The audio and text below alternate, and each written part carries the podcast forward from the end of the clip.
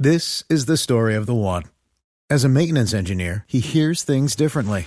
To the untrained ear, everything on his shop floor might sound fine, but he can hear gears grinding or a belt slipping. So he steps in to fix the problem at hand before it gets out of hand. And he knows Granger's got the right product he needs to get the job done, which is music to his ears. Call, clickgranger.com, or just stop by. Granger, for the ones who get it done. La Procuraduría solicitó a la Cancillería colombiana información sobre su actuación en casos de colombianos detenidos en Qatar. Natalia Gardiazabal. La Procuraduría General de la Nación solicitó al Ministerio de Relaciones Exteriores información sobre las actuaciones que han efectuado sus funcionarios en los casos de los ciudadanos detenidos en Qatar. En un documento enviado a la Dirección de Asuntos Migratorios, Consulares y de Servicio al Ciudadano, la Procuraduría solicita información sobre las acciones que han realizado para proteger los derechos de estos colombianos.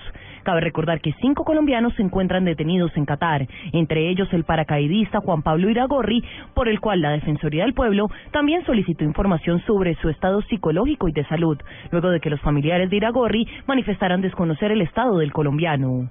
Natalia Gardea al Blue Radio.